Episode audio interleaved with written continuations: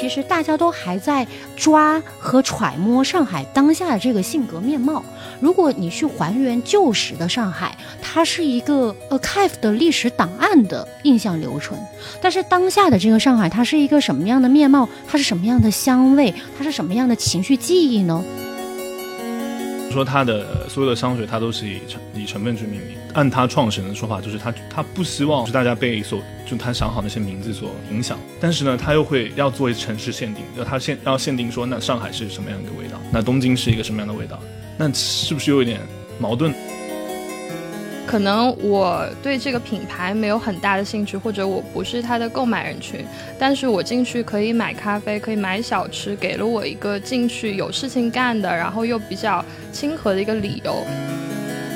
然后这上面还会有它的小问题，就是说要不要试试橙花，然后会记录一些它的一些就实验成果，这个就让我好像。很有画面感，就是当他在调的时候，他是怎么去思考这个的？就脑脑子已经浮现了有个人坐在那，一个科学怪人。香水这件事情，它是一个非常非常个人的事情，所以很多时候呢，我们能否被一个香味所打动，最终是我们对这个香味我们自己的一个个人经历的反馈吧。Hello，大家好，我是工作室呵呵的主播陈小棠。工作室呵呵是 LEP 文化平台旗下的音频节目，来到第三季，我们迎来了全新的内容改版。我们除了将继续走访不同类型的创意工作室，同时基于 LEP 多年来的品牌商业经验和小伙伴们的个人经历，以内部对谈形式向听众们分享行业的洞察和见闻，期待能与你共同走过这季特别的旅程。Hello，大家好，我是小唐，我是周伟。我是 Ringo。那这一期呢，我们三个群来聊一聊香水品牌的 Labo，因为前段时间的 Labo 刚刚在上海新天地开出了新店嘛，那我们这期就来聊一聊它。在整一个新天地弥漫着三十三号香的香味，这是很很诡异的一件事。直到我去现场，在路口，我确实就闻到了这个香味。那个街区有一种被腌入味了的感觉。我去的时候排的人也还好，就是呃，他好像就折了折了两折。就这么，然后大概排了十五分钟的样子。哦，那还好啦。其实，因为我发现 Le Labo 这家店好像排队没有伊索当时那么让人抓狂。我觉得跟伊索，因为它是限定，好像就是每个人都要有给你一个专门的顾问嘛。是 Le Labo 好像他们就没人管你，所以就 所以就可能快一点。我去的时候大概是七点半左右进去，也是将近半个小时了。我觉得还是挺长的时间的，而且那天非常热。然后我在进去的时候，因为它刚好是在一个窗口底下排队，就能闻到从里面冒出来的很多不同的香气，非常混杂，而且非常浓郁。然后你能透过那个窗口看到里面真的好多人啊！其实我觉得对于这种手店来说，排队的时长和体验还是挺重要的。排队的时候肯定会被那个窗边。就窗户边就那个洗手池嘛，被那个吸引，就先会去大浴缸，先会去洗个手。对对对，它那个洗洗手池真有点夸张，就是个浴缸的感觉。但是我觉得它那个试香的区域就蛮小的，然后啊，因为它那个放的很紧，就是就是比较紧凑了。每每种香水之间隔得很近嘛，就是拿起那个三三号闻的时候，就是别人都说感觉已经没有味道了。就是可能已经，OK，你是拿那个试香的那个就是纸，对不对？啊，对。然后它因为很多香水都混在一起，所以你我也分不清，就是那个味道会有点混混杂嘛，你就分不太清楚哪个味道到底是什么样的。这个也是我觉得它比较不合理的一个地方，因为我进去在一楼左侧，我会感觉它的所有柜台的陈列香水摆的非常紧凑，而且它一楼一进去左边就是洗护、洗手液、沐浴系列，然后香水有两个柜台，也而且是正反两排连着放的。说实话，在闻的时候，无论你拿香片还是有销售在边上喷，它的香味真的是都混杂在一起。尤其 Le Labo，它的其实香调比较丰富。而且它的味道是相对比较沉的，所以呃，我作为一个就是重度鼻炎患者，在那边就是有一点要打喷嚏。然后我给就是如果一个人去那种社恐顾客一个指南，就是如果你进去，我会建议你直接到一楼上去的楼梯边上有一个小小的无人的柜台，你可以先在那边闻，那边是没有销售的，或者你可以到。二楼有很多空的区域，也是你可以自己去闻的。我觉得在那边就是比较干净的闻到香水再下来会比较好。而且因为他在排队的时候基本上是两个人一房，所以我去的时候遇到一个问题，就是左边的一楼左边试香的柜台里面其实只配了两个女的销售小姐姐，然后在那边大概。有两对情侣夫妻之类的在那边选香，然后还有我和另外一个落单的小姐姐，所以你们没有人理。对，不光是没有人理的问题，就是我们需要拥挤的像买菜一样的去拿那个香片，而且我其实觉得这个服务非常的新奇，就是一般来说可能。在就是之前我看国外的一些关于 Le Labo 门店的介绍，他们会有这种专业的调香师去为你定做香水，然后会了解你个人的喜好，包括给你推荐的时候，其实也会给到一些。除了香调原料的，就是会问你更多兴趣。上海没有一些问题。我的体验就是进去之后，门口有一个非常热情的大叔，有跟我们打过招呼。但是他那一栏只是推荐香薰蜡烛的，那我就想要去先去试香水啊。结果发现可能是到了晚上那个时候，就是小姐姐们也下班了，要就是有一些疲惫。但是我跟他眼神交汇的时候，我以为他至少会打个招呼，或者闪躲了吗？对他把眼神避开。开了，然后嗯，我就去二楼自己 试一试。因为本身我是 The Label 的用户啊，所以就是我是奔着可能要去补货，然后以及试一下我心仪的一些香味的。然后当下我整个人有点就是迷惑，是因为在那个范围里面我完全闻不出任何的味道，因为非常的浓烈，而这个浓烈可能掺杂着大概二三十款的这个香味的，就是融合。所以我觉得就是在这个体验上确实无法避免，因为本身在一楼的这个试香区它相对会比较拥挤一点点，然后。然后以及其实 The Label 它在上海选的这些款式也不少的，所以如何能在这个就是相对比较嗯不开阔的。场域和空间里面，能让客人很单纯的去品鉴到这个香味，我觉得这是一个比较大的难点。陈列的确对于香氛的空间来说是很重要，因为其实像我在巴黎的时候，门店的感受不是这样子的，但是也取决于因为巴黎的这个店铺里面的客人没有上海这么多，所以是在一个可控制的范围内的。这是小抄吗？没有，那我掏出了一张我在那边点咖啡的小票，就是因为我在去之前就就知道他这边这个店特别贵，然后我我就不想买，但是我想我总得消费一下，然后我就去买了它。就是网上看他们说他们的夏威夷果果仁的那个奶咖很好喝嘛，很特别吧？然后我就上去点这个，还蛮蛮好喝的。我本来下意识是要点就是。咖啡的，但是店员说必须得去选择，呃，你要加什么样的奶，燕麦奶啊，或者什么什么其他的这种，就是植物奶或者什么的。我只想加一个正常的普通奶，但是没有这样的选择。对，因为他们是全素的嘛。对，所以就是我就选择了喝茶。所以可见，在这样的品牌店里面，就当他做这种咖啡或者餐饮类服务，他还是更多在传递一个理念概念，而没有真的会像一个咖啡店里面那么细致的一个服务。但他们那个冰挺好的。这你都可以喝得出来，就是因为他们那个冰是那种，就是喝酒才会用那种冰。你说冰球吧，就透明的，它是你需要那个流动的水才能那个冻成透明的，就它那个时间会比较久，就它不是装在那个盒子里面的那种，它那个就是那种冰就会存留的更久，然后又会更硬咬起来。因为我我这个人有点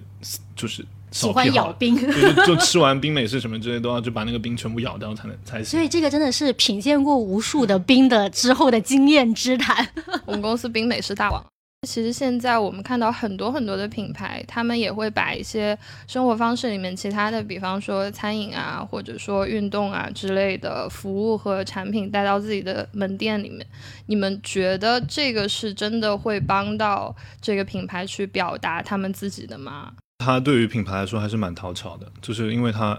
首先价格摆在那里，就会相对于它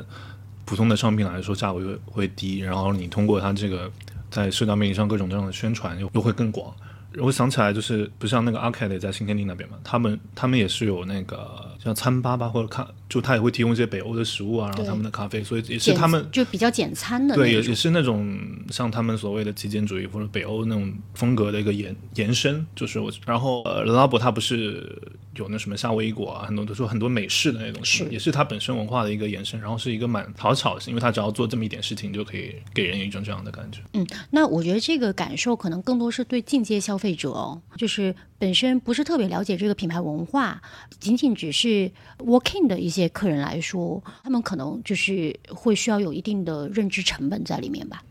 这一股风潮也是在亚洲挺久了嘛，然后我觉得之前其实很多门店用这样的套路，就是可能我对这个品牌没有很大的兴趣，或者我不是它的购买人群，但是我进去可以买咖啡，可以买小吃，给了我一个进去有事情干的，然后又比较亲和的一个理由。比较明显的例子就是像之前 Gentle Monster 在那个沉浸式的那个店里面，很多人是为了去吃那个蛋糕，然后然后也是很多人为了去打卡一些明星同款的甜点去的。在巴黎，我印象很深的是一个服装品牌店 Maison Kisune 它其实是比较早的一批去做咖啡馆，就是咖啡这个就是领域的服装品牌了。它本身是一个结合了东京和日本的一个文化的时装品牌，所以当时它甚至独立于这个服装品牌店，成为了很多不管是游客还是本地的居民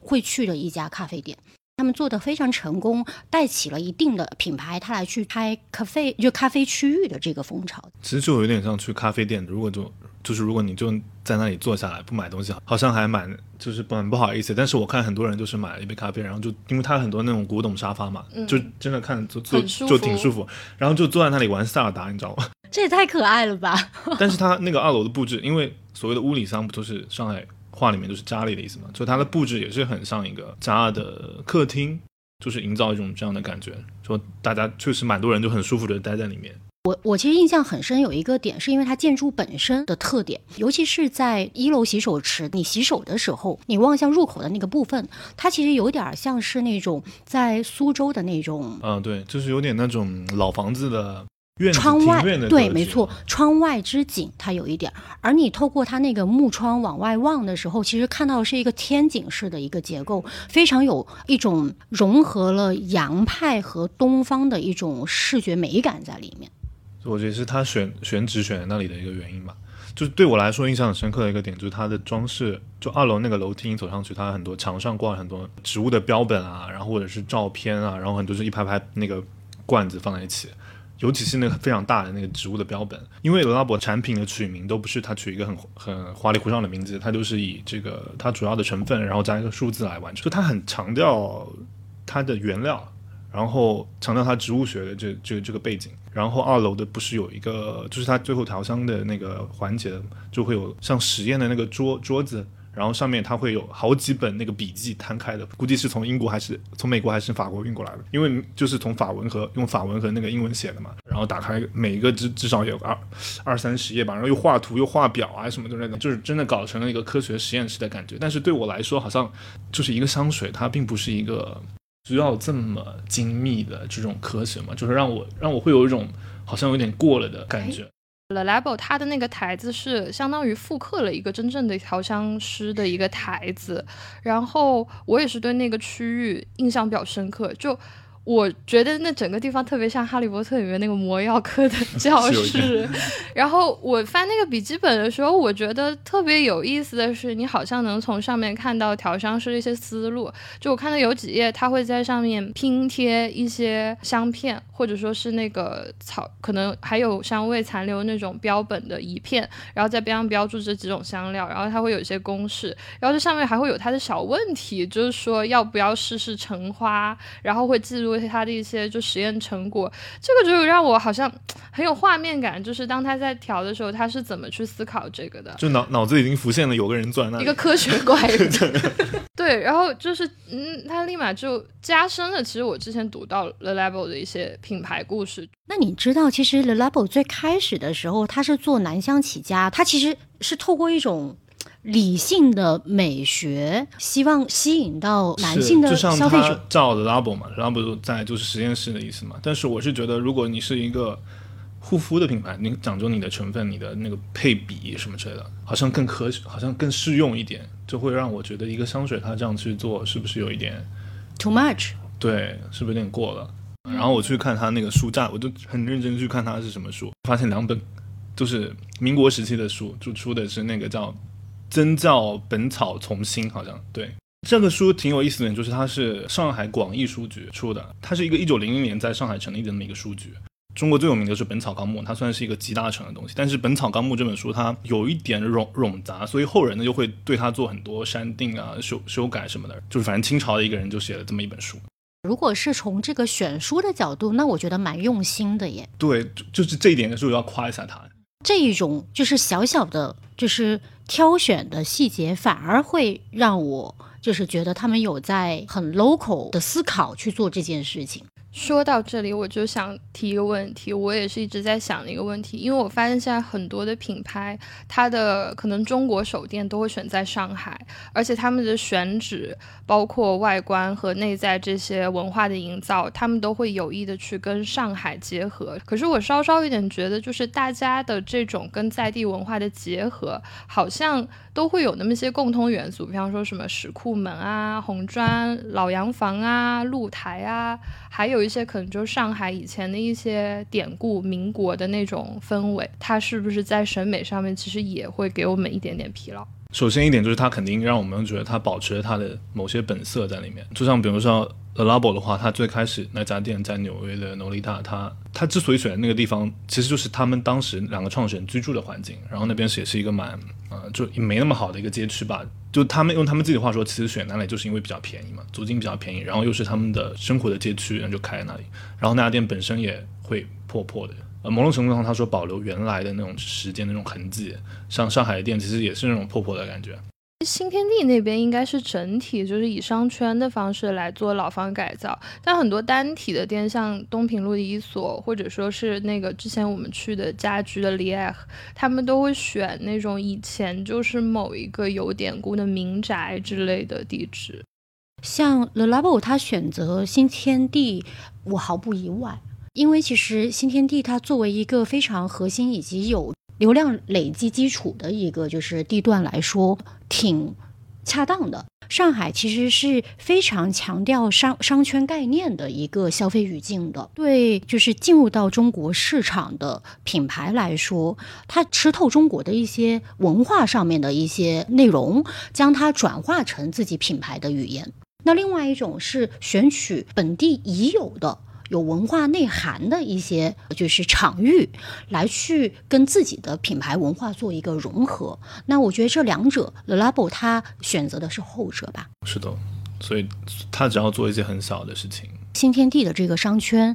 本身就已经有独栋的建筑，保有它原有的历史文化的一些个体，来去给予到商业品牌入驻的。那对品牌来说，它只需要去做取舍以及做拿捏，它就很好的来去做品牌美学的一个传递了。相对来说是比较轻盈的一种做法吧。举个例子吧，像伊索，它其实是用本土的一些元素来去满足的一些美学的体现的，但这里一定会碰到一些难点。我们都知道，就是在它东平路店之后，它又陆续开了两家店，那这里就产生一个比较大的问题：如何根据这两家店的选址来去做店铺的独特性和差异化呢？我觉得这个就是在实操层面一定会碰到的一些问题了。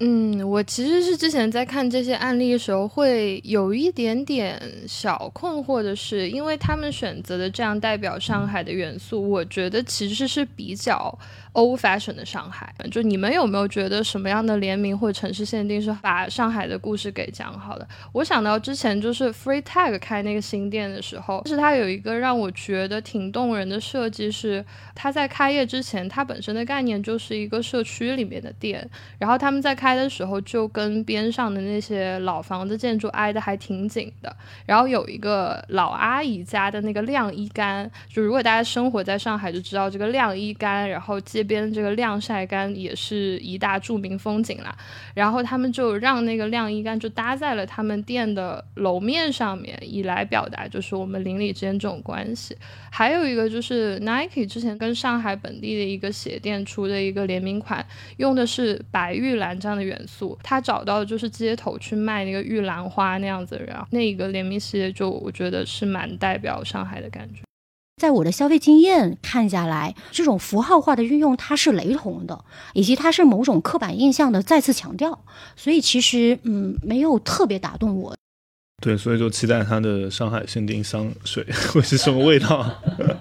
上海其实是新旧风潮最快能体现转变的一个发生的场所，所以其实大家都还在抓和揣摩上海当下的这个性格面貌。如果你去还原旧时的上海，它是一个。a c i v e 的历史档案的印象留存，但是当下的这个上海，它是一个什么样的面貌？它是什么样的香味？它是什么样的情绪记忆呢？其其实我觉得上海已经还好了，就是因为上海成为一个文化中心或者经济中心，它历史本身就不不长，就是那一段从民国开始那一段，所以就给大家感觉其实性都会比较近了。就是说回了拉布就是拉布给我一种就是很有点别扭的感觉。嗯，就比如说它的所有的香水，它都是以成以成分去命名。按他创始人的说法，就是他他不希望是大家被所就他想好那些名字所影响，但是呢，他又会要做城市限定，要他限要限定说，那上海是什么样一个味道，那东京是一个什么样的味道，那是不是有一点矛盾？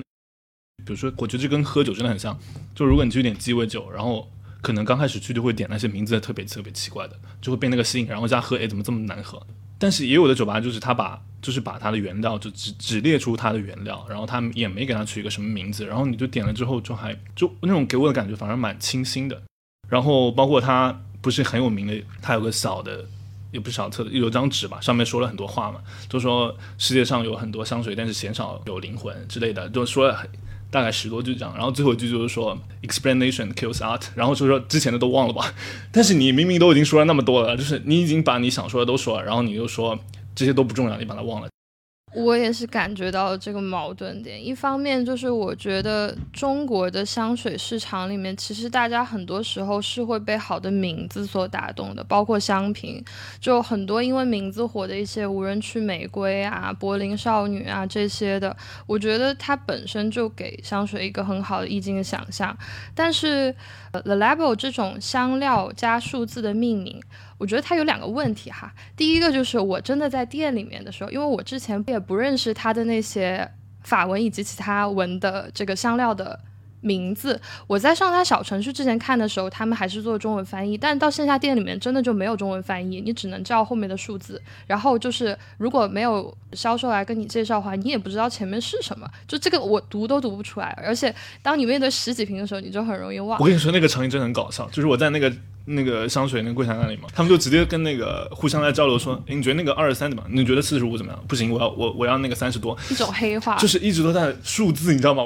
我觉得这个问题就很有意思，因为前两天我刚好在跟一个就我们都很爱买鞋的朋友在聊，像那个 New Balance，它所有的鞋子鞋款都是以数字型号去命名嘛，而且它这么多年几十年都是这样子。然后我们当时就觉得 New Balance 很聪明的地方，是因为在以前电视和互联网、手机没有那么普及的时候，大家都去鞋店买鞋。然后当你把这个数字，你坐在你的鞋舌，坐在你侧边的鞋面上，我在街上看到这个人的鞋子好看，我不需要停下来问他。你的鞋是什么型号？我看到数字去就好了，而且他只要走进店里面，我说我要这个数字，他就可以去买。但是香水这样子，首先你闻。一个路人，你是很难闻出它的香味啊。然后我觉得这个就是要把我去店里面这个在门口排队排了二十多分钟，而偷听别人客人讲话的经验供出来哈。就是我发现去去那边排队，其实有很多的顾客，他们之前是已经有大量购买了，然后他们三五结队的，通常会带一个就已经买过且比较懂的朋友一起去，然后他们就会在队伍里面说：“我这次是一定要买这个那个型号的，然后我这次要去补那个货。”但是进到里面。那个柜台的时候，你会发现有些第一次进去的客人跟销售，他们在那边的沟通是一个失语状态，就说他可能记不住那个数字，但是说我想要刚才那个甜一点的那个感觉的香味的，然后但是他又记不住那个原料的味道，就是就是一个就是不知道怎么形容，然后记不清又记不清数数字，对，但是他这个对于就是我也理解，就是他对于那种很资深的。他们的顾客来说，就是就比如说，我经常我经常在小红书上看到有人发帖说啊，怎么大家都在说三三，其实我最喜欢是什么？说这个数字，然后下面有人说哇，就是我也喜欢，就是有一种找到同好，对对对，它其实是有点好像对，它其实是有一点像波斯密码的这对，有点对暗号的感觉。对对对对就是如果你能对到暗号，你就觉得哇，真不错，soul mate 就是这种感感觉。我是觉得这种命名方式蛮好的啊，因为首先，如果是有一个就是文学性的命名，它是一种很有指引性的想象。对你可能就会闻到时候会有一些偏差。我对我喜欢的香型非常的明确，那像那种就是比较橙花呀，或者是比较轻盈的，然后雨天的味道这种，呃，就不是我的菜，所以我会基于这个原料本身来去选择，在广阔的这个香味里面去选择。数字的命名方法，它其实挺高效的啊，就是像刚刚我们讨论的，它不需要去阐述大量的描述性的东西，它是很直接的。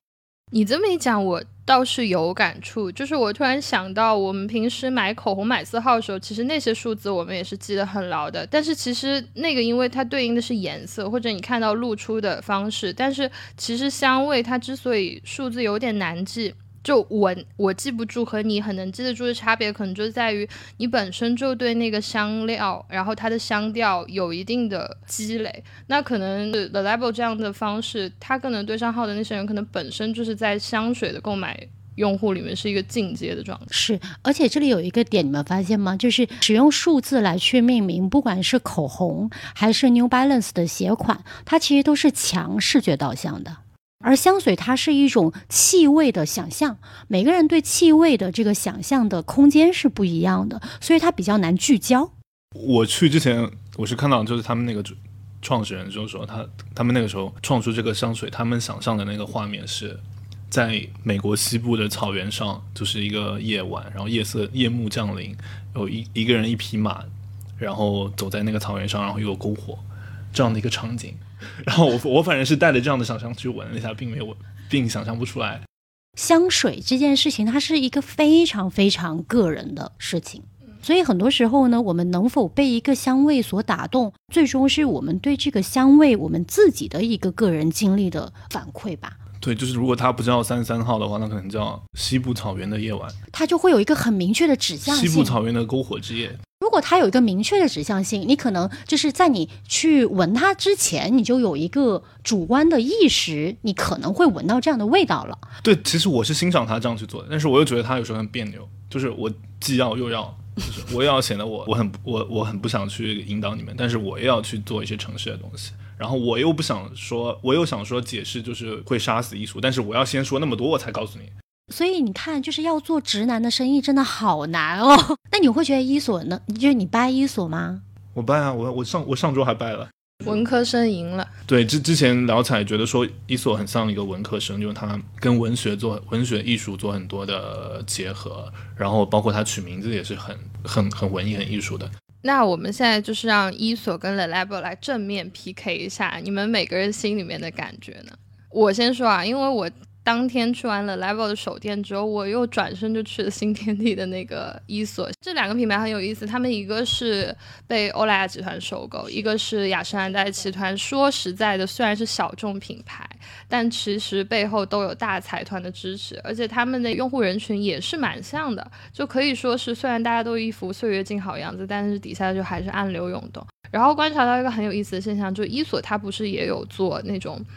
社区感的，比方说，他会在店铺的外面放一排洗手池，你不需要进店，你就可以去试用用他们的产品。然后这个区域和这个行为已经被新天地这附近的一些居民和消费者已经接受了，就你会看到络绎不绝有人来这个地方，把它当成一个公共设施。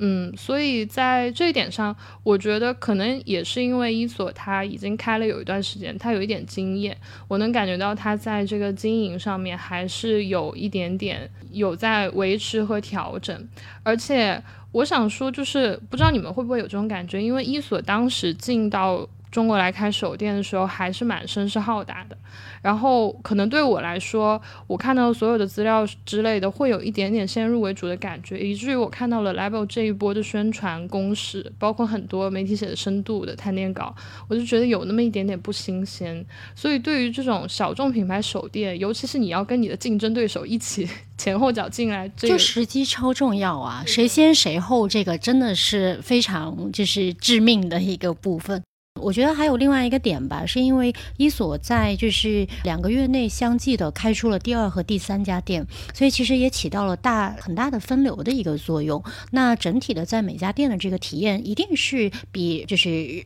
人来人往，然后特别拥挤的这种情况要更好一点的。就我觉得他们两个就是他们的赛道其实不太一样，因为伊索的话主要还是个户嘛。就个户的使用场景也会更大一点，但是香水的话，像是它的小小彩蛋吧，会小一点，就是因为 Lab 主打是香水嘛。对。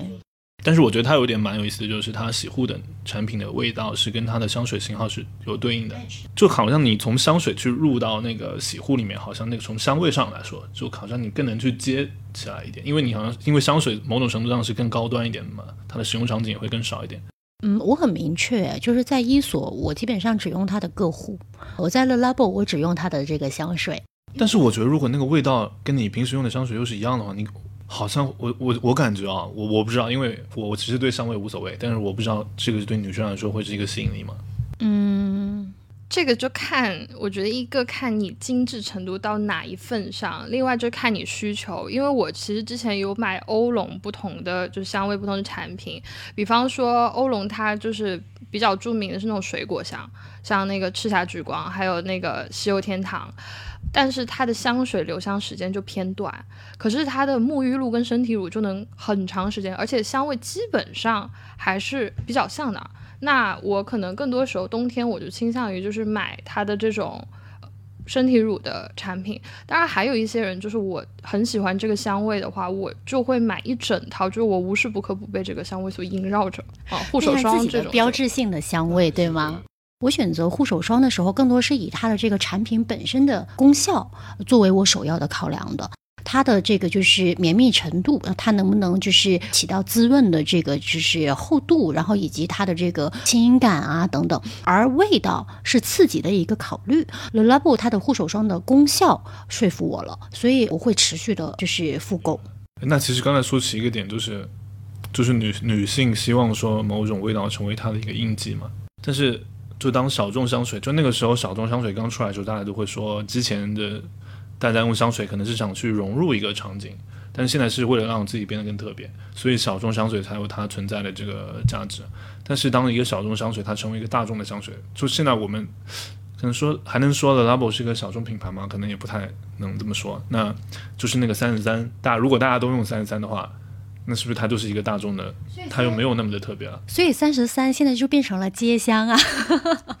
所以说小众香水发展的好的未来就是成为一个悖论。我觉得其实，在从一个香氛市场的这个角度来讲，不管是伊索还是 Le Labo 这些标榜小众香水的，它的占有率。依然是小众的啊，从这个角度来看，呃，但是你从单品类的香味款式来讲，部分的一些热门香，它确实很容易变成大众香啊。就是我发现一个很有意思的一个地方，The Labo 它有明确的就是热门香和冷门香的一个限定，而恰恰就是在整个品牌语境里面的冷门香的某一款。在上海爆掉了，变成了上海消费者，不管是男性还是女性消费者的一个热门的选择。所以其实店员也非常的匪夷所思的，是哪一款？十九号的海湾店员的推测啊，是说这一款味道可能有点像是咱们黄梅天的时候下雨的那种，就是雨后的清新味。那现在最后我们请大家每个人来 pick 几款，你们当时觉得？挺不错的，我已经全忘了，我已经全忘了什么味道，因为啊数字我也记不住了。男性消费者只能在现场把它给抓住。小唐平时有买的有哪些产品？我最喜欢的是四十六了啊，就是因为我其实对香根草这个材料会有天然的一个好感，就有一点点辛辣感，然后但是它又有点那种就是牛奶的奶汁的一种感觉。然后另外一个我其实在试了一款新的味道，是二十五的啊，二十五它也是偏雪松啊，然后树脂的一种味道。你之前有用那个护手霜，还挺好闻的。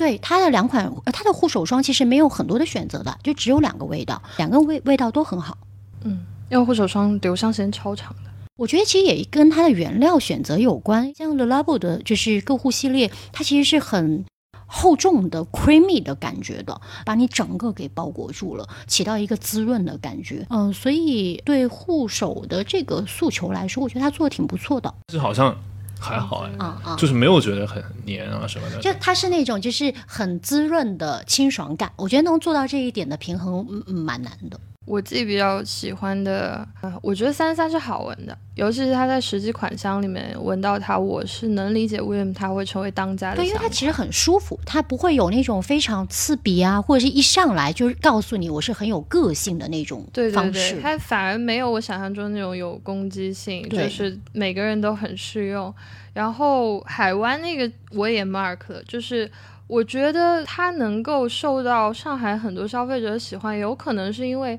其实其他的很多香调都偏沉偏重，它就在那很多香水里面明显的显得比较清新嘛。还有一个就是二十二，我觉得也挺好闻的，一个柑橘调带一点轻盈那种感觉。嗯，相对比较 fresh 一点。嗯，因为其实 Le Labo 的香水吧，呃，确实它整体来说是偏重的，跟伊索有一点点不一样。伊索相对来说是比较轻盈的自然香。是我感觉这个可能是从洗护出发去做一个香水，跟你就是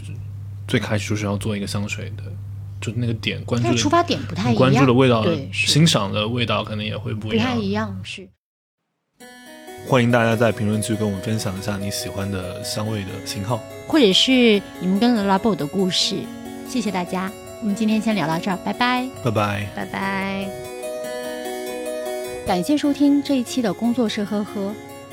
如果对本期话题或节目有任何想法和建议，欢迎在苹果播客、小宇宙、喜马拉雅、网易云音乐等平台留言与我们交流，也可以通过订阅 LEP 文化平台的公众号和小红书，了解更多当期播客的延展信息。我们下期见。